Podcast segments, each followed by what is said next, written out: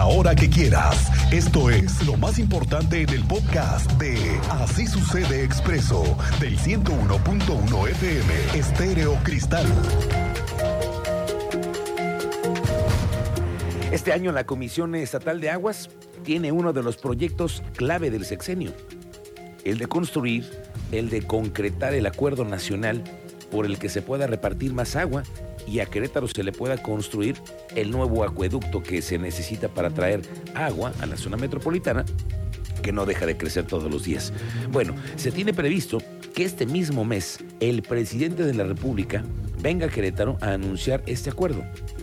En la CEA tienen mucha confianza de que el presidente les cumpla, pero el organismo tiene además otras broncas. Sí, sí, sí. La CEA tiene varias, como el de la deuda que carga, porque hay empresas, parques industriales, universidades que no le pagan a la CEA el agua o que le deben desde hace años y no le han pagado. Tú sabes los números que tiene actualmente en cartera vencida. Andrea Martínez, bienvenida, muy buenas tardes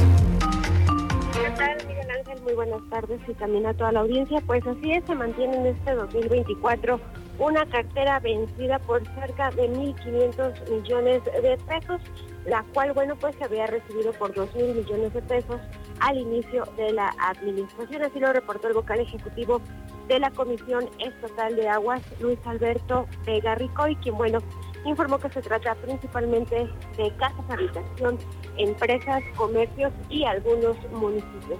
Agregó eh, que en lo que va de esta administración ya se han recuperado cerca de 600 millones de pesos gracias a que los contribuyentes, bueno, pues se han puesto al corriente con el pago del servicio de agua potable. Escuchemos esta información que comparte al respecto el vocal ejecutivo de la Comisión Estatal de Agua. Estamos hablando de cerca de 1.500 millones de pesos. Cuando la recibimos, la recibimos arriba de 2.000. Sabemos ha recuperado cerca de 600 millones de pesos. Queremos seguir recuperando y recuperando y recuperando. Ya los municipios ya están al día, ya el municipio de Querétaro está al día. Hemos, hemos avanzado bastante. También Vega Ricoy recordó que en los meses de noviembre y diciembre pasado mantuvieron un programa de regularización para que la ciudadanía se acercara y pagara sus adeudos. Agregó que, bueno, esto se autorizó justamente para apoyar con pagos a meses a los deudores para que pudieran, bueno, pues pagar poco a poco su monto atrasado. Esta fue la información, Miguel Ángel. Gracias, Sandra Martínez. Pendientes y también del anuncio cuando venga el presidente de que se va a negociar con el tema del agua. Vamos contigo, Teniente Mérida. Muy buenas tardes, bienvenido. Muy buenas tardes, Miguel Ángel. Buenas tardes a nuestra audiencia. Pues como ya vieron varios conductores esta mañana sobre la carretera 57 a la altura del Carmen, se incendió un camión que transportaba pacas de rastrojo. Fueron elementos de protección civil del Marqués quienes atendieron esta emergencia, lo que generó carga vial en la zona. Y les tenemos detalles de pues un asalto donde despojaron de su camioneta al diputado federal Enrique Godínez cuando circulaba por la carretera Carapan-Zamora en el estado de Michoacán, despojado de sus pertenencias de su camioneta junto con sus acompañantes. Les doy detalles en breve, Miguel Ángel. Gracias, Teniente Mérida. La Secretaria de Cultura y el sistema DIF van a tener un festival artístico inclusivo que va a ser este año, lo van a desarrollar del 24 al 27 de enero en diferentes municipios. Tiene como propósito llevar la cultura a todas y promover la inclusión social en el Estado. La misma secretaria de Cultura, Marcela Herbert, informó que participarán más de 300 artistas en las disciplinas de música, pintura, literatura, danza, cine y hasta teatro. Este Festival Artístico Inclusivo 2024 se realizará del 24 al 27 de enero y reunirá a más de 300 artistas en las diferentes disciplinas, como música, pintura, literatura, danza, cine y teatro. La coordinadora general de la UCEBEC, Irene Quintanar Mejía, informó que el proceso de vinculación de hermanos en educación básica lleva un avance ya del 80%, lo cual representa 7.600 familias. Este programa concluirá el 19 de enero.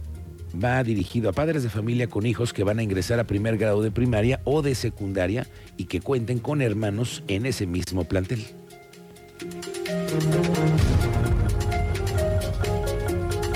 Es importante, al señor gobernador le interesa mucho que las familias queden unidas. Hoy le vamos a apostar y vamos a formar familias fuertes y esa es la intención de la vinculación entre hermanos.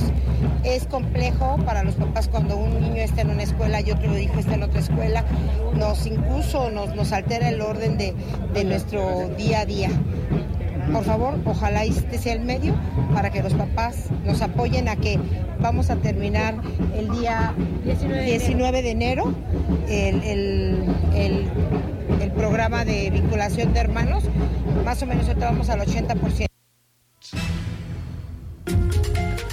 Antes de que llegue la veda electoral que obliga a todos los funcionarios a guardarse, a no promocionar ningún programa social o de beneficio, tampoco se puedan inaugurar o anunciar obras. Entonces, previo a este momento, van a reaperturar el diálogo con el gobernador Curi. ¿Y cómo lo van a hacer? Regresando a las colonias y a los municipios en donde se necesita la atención del gobernador. Como usted sabe, el que era secretario particular del gobernador, Chepe Guerrero, solicitó licencia y de hecho ayer por la tarde ya se registró en el PAN como el único aspirante para corregidora. Y en su lugar se quedó otro hombre muy cercano al gobernador Curi, Carlos Herrerías, quien confirmó que regresará el gobernador a tener diálogos en la calle. La primera jornada del año que encabezará va a ser en el Centro de Desarrollo Comunitario del Cerrito Colorado, en el municipio de Querétaro, y lo van a hacer de 9.30 a las 2 de la tarde.